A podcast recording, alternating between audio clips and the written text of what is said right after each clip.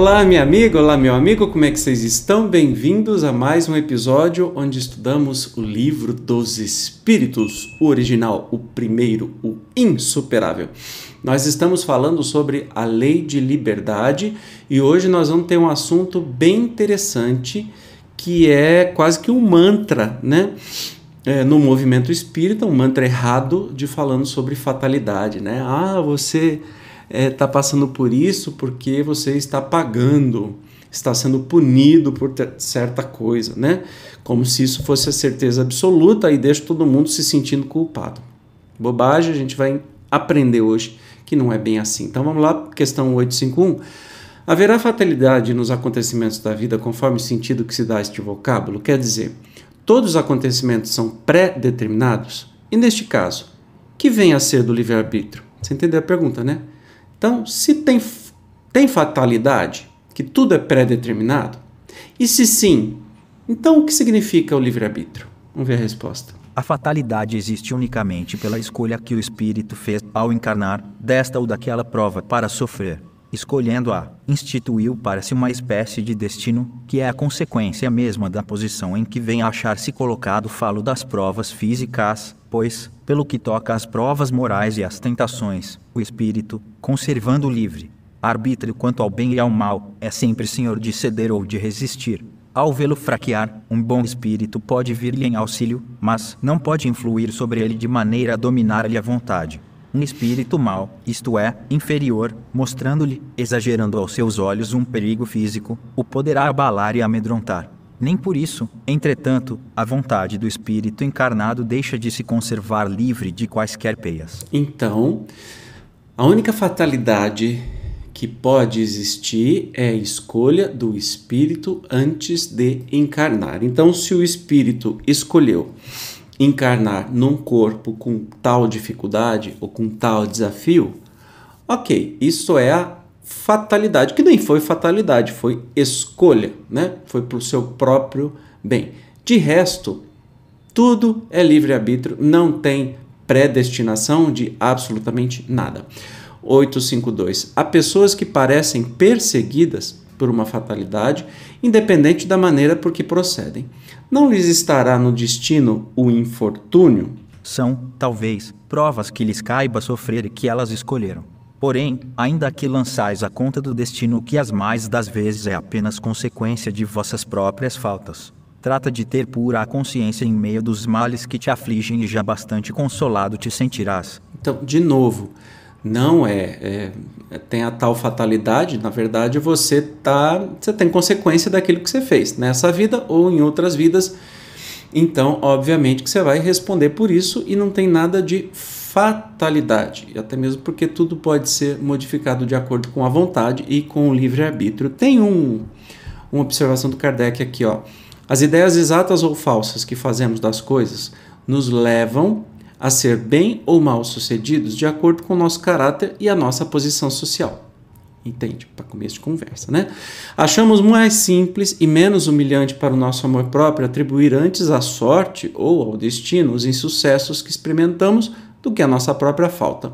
É certo que para isso contribui algumas vezes a influência dos espíritos, mas também o é que podemos sempre forrar-nos a essa influência, repelindo as ideias que eles nos sugerem quando más. Ou seja, não tem desculpa. Tudo o que acontece é pela por consequência dos nossos atos, né? Então, isso não é fatalidade, já que a gente pode escolher ter tais atos e não ter outros atos que gerariam consequência. Portanto, não é fatalidade, né? É que a gente acha, se coloca como vítima, ah, eu, eu tenho, eu nasci para sofrer, porque eu joguei pedra na cruz, né? Assim vai. 853. Algumas pessoas só escapam de um perigo mortal para cair em outro. Parece que não podiam escapar da morte. Não há nisso fatalidade? fatal, no verdadeiro sentido da palavra. Só o instante da morte o é. Chegado esse momento, de uma forma ou doutra, a ele não podeis furtar-vos. Então, fatalidade na hora que morre é fatal, não tem jeito, né? Mas tem que chegar, não, não tem essa história. Mas não está predestinado para tal dia, tal hora, essas coisas não existem, tá? Subpergunta: assim, Qualquer que seja o perigo que nos ameace, se a hora da morte ainda não chegou, não morreremos? Não, não perecerás e tens disso milhares de exemplos. Quando, porém, soe a hora da tua partida, nada poderá impedir que partas. Deus sabe de antemão de que gênero será a morte do homem e muitas vezes seu espírito também o sabe, por lhe ter sido isso revelado, quando escolheu tal ou qual existência. Então, você nunca sabe quando é, como é que vai ser, mas pode ter uma intuição para isso, desde que isso faça parte de uma é, prova. E não adianta, só peru morre de véspera, ninguém morre de véspera, isso ficou claro na resposta aqui. 854. Do fato de ser infalível a hora da morte, se poderá deduzir que sejam inúteis as precauções que tomemos para evitar, né, evitar a morte? Não, visto que as precauções que tomais vos são sugeridas com o fito de evitardes a morte que vos ameaça, são um dos meios empregados para que ela não se dê.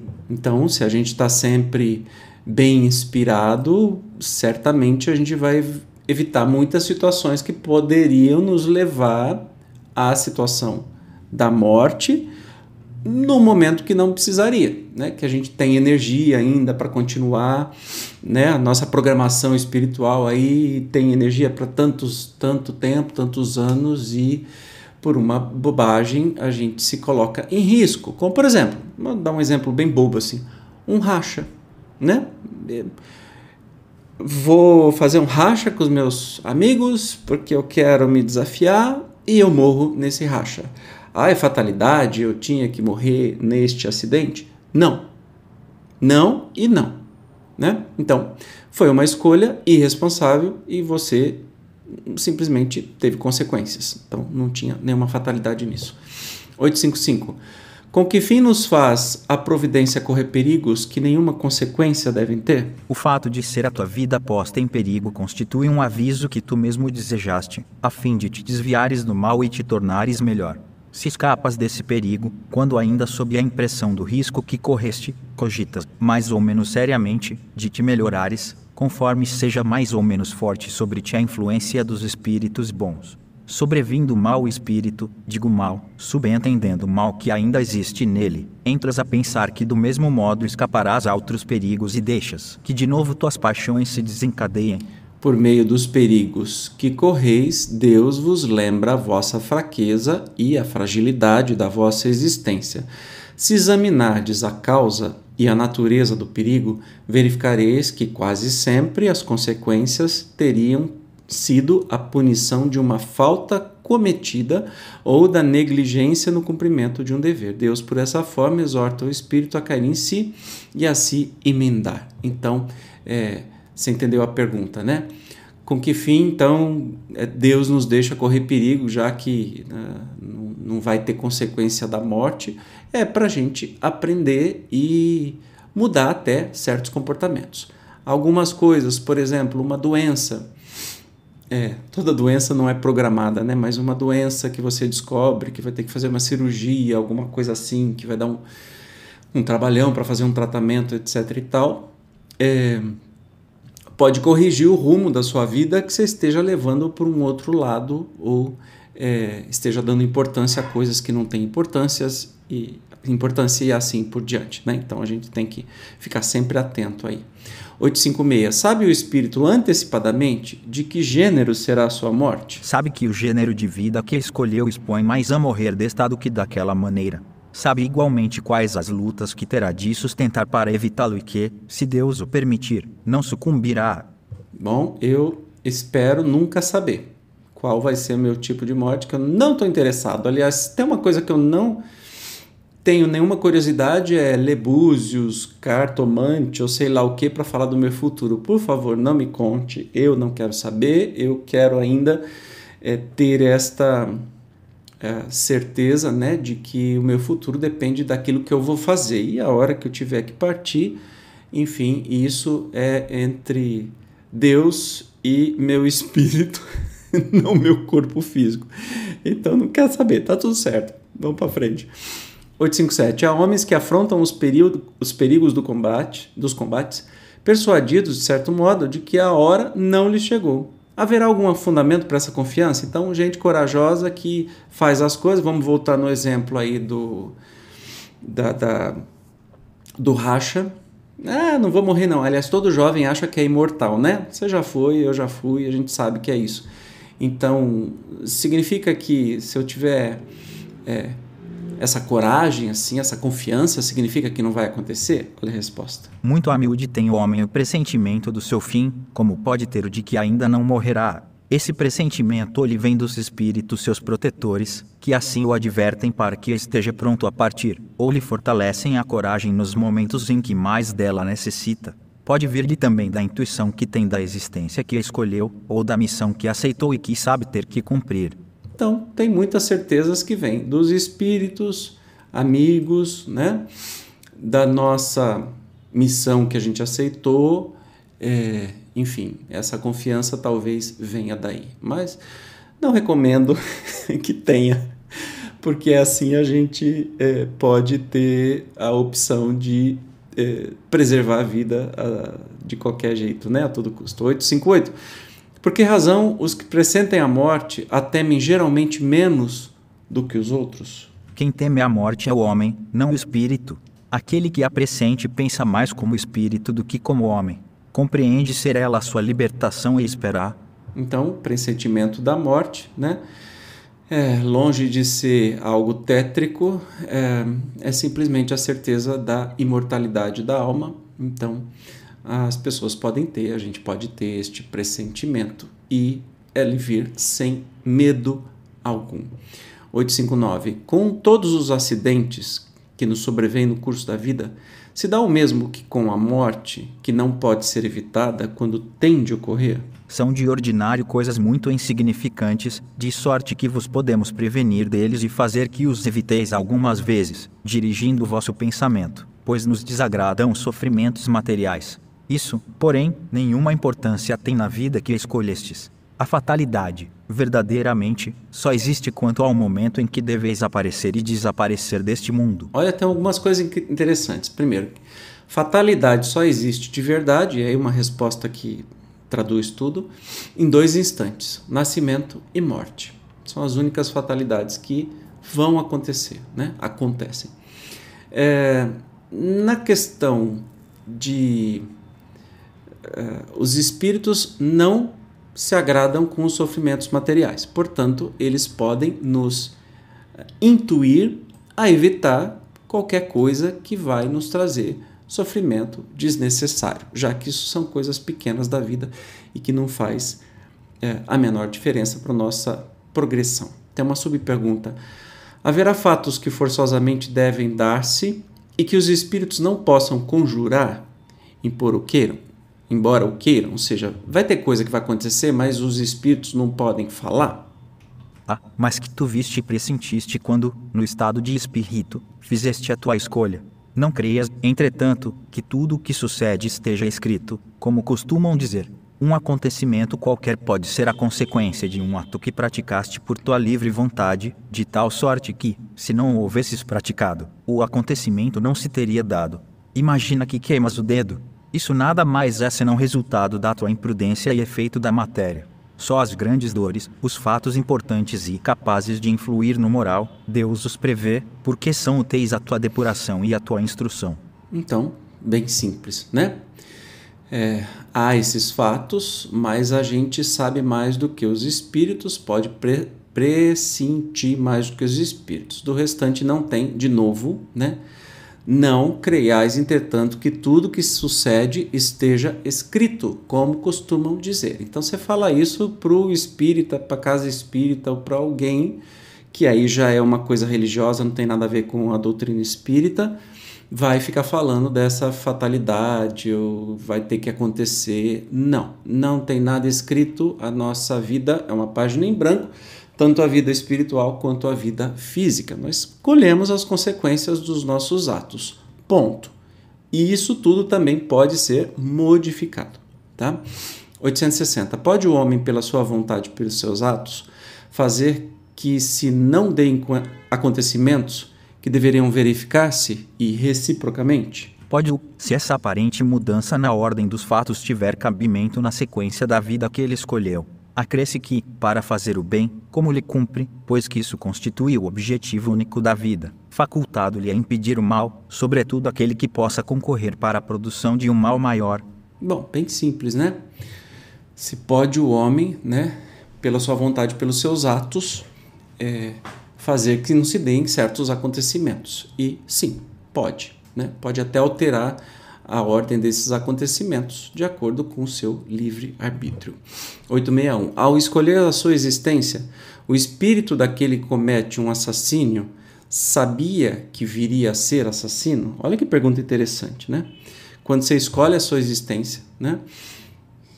O espírito que viria, é, que comete um assassino, sabia que viria a ser um assassino?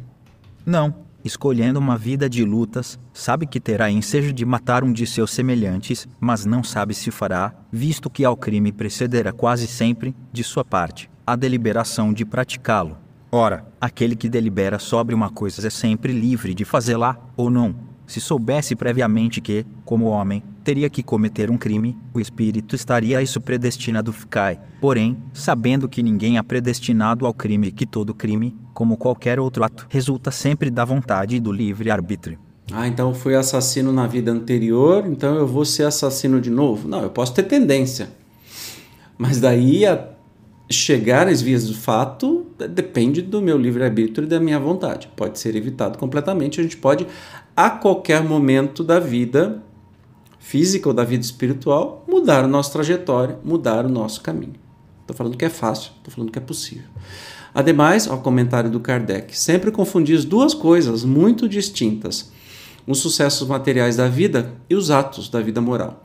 A fatalidade que algumas vezes há só existe com relação àqueles sucessivos materiais cuja causa reside fora de vós e que independem da vossa vontade. Quanto aos atos da vida moral, esses emanam sempre do próprio homem, que por conseguinte tem sempre a liberdade de escolher. No tocante, pois, a esses atos, nunca há fatalidade. Então vai vai gravando tudo isso, todas essas respostas que são bem interessantes para que a gente quebre aí estes mitos que foram criados no espiritismo, no movimento espírita que é uma coisa diferente da doutrina espírita. Movimento espírita são, somos todos nós agindo, né? Doutrina espírita é o que a gente está estudando.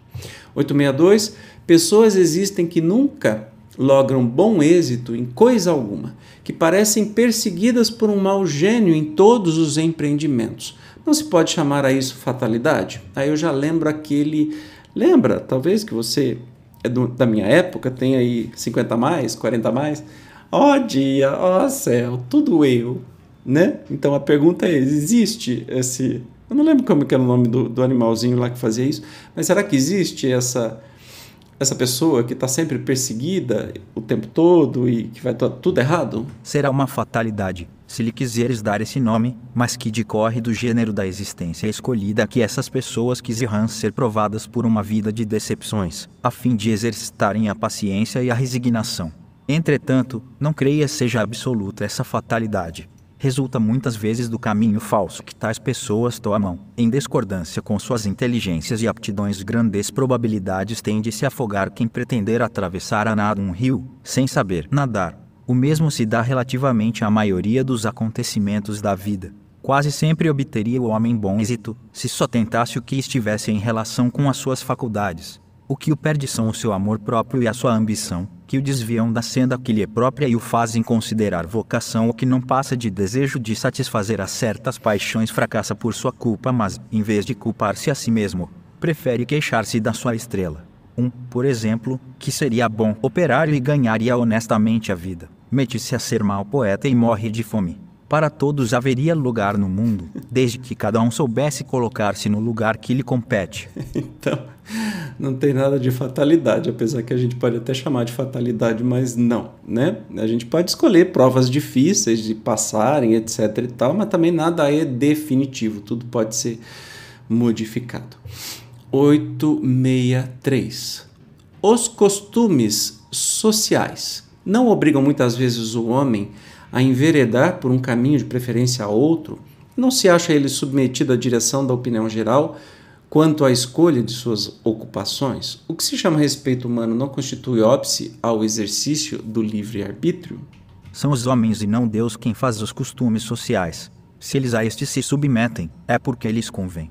Tal submissão, portanto, representa um ato de livre-arbítrio, pois que, se o quisessem, poderiam libertar-se de semelhante julgo. Por que, então, se queixam falece-lhes razão para acusarem os costumes sociais. A culpa de tudo devem lançá-la ao tolo amor próprio de que vivem cheios e que os faz preferir preferirem morrer de fome a infringi-los. Ninguém lhes leva em conta esse sacrifício feito à opinião pública, ao passo que Deus lhes levará em conta o sacrifício que fizerem de suas vaidades. Não quer isto dizer que o homem deva afrontar sem necessidade aquela opinião, como fazem alguns em quem há mais originalidade do que verdadeira filosofia. Tanto desatino há em procurar alguém ser apontado a dedo, ou considerado animal curioso quanto acertem de ser voluntariamente sem murmurar, desde que não possa manter-se no alto da escala.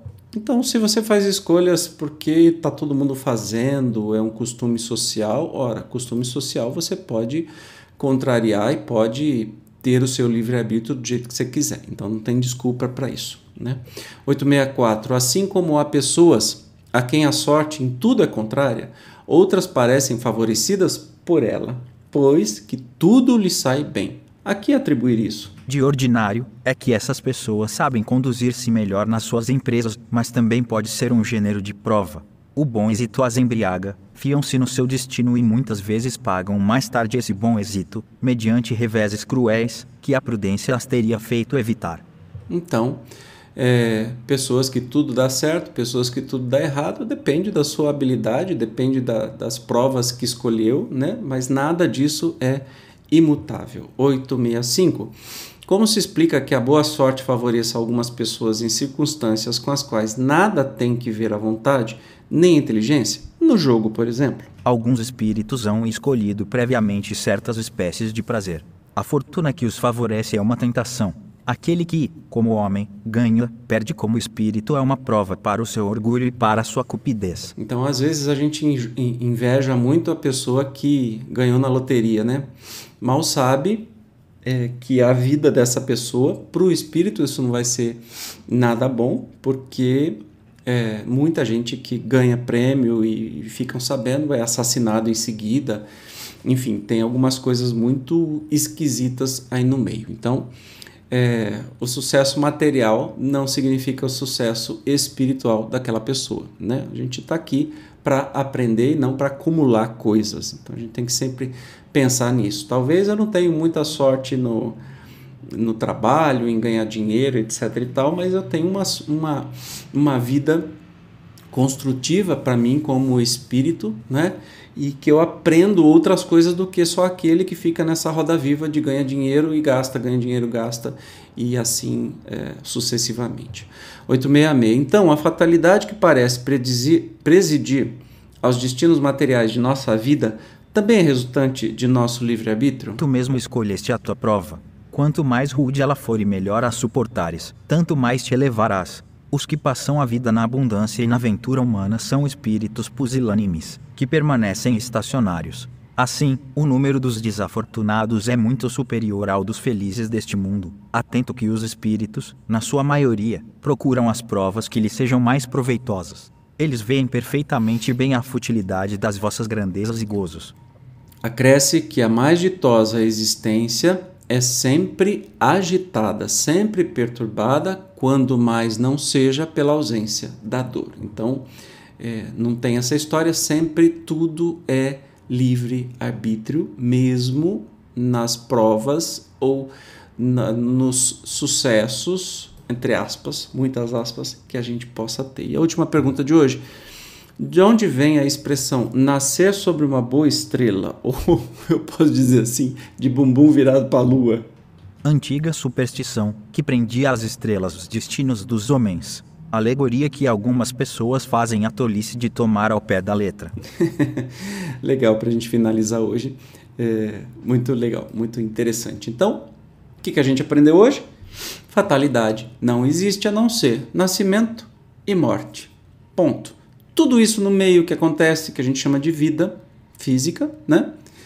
pode ser mudado, pode ser transformado, mesmo com as provas que escolhemos antes das encarnações. Beleza?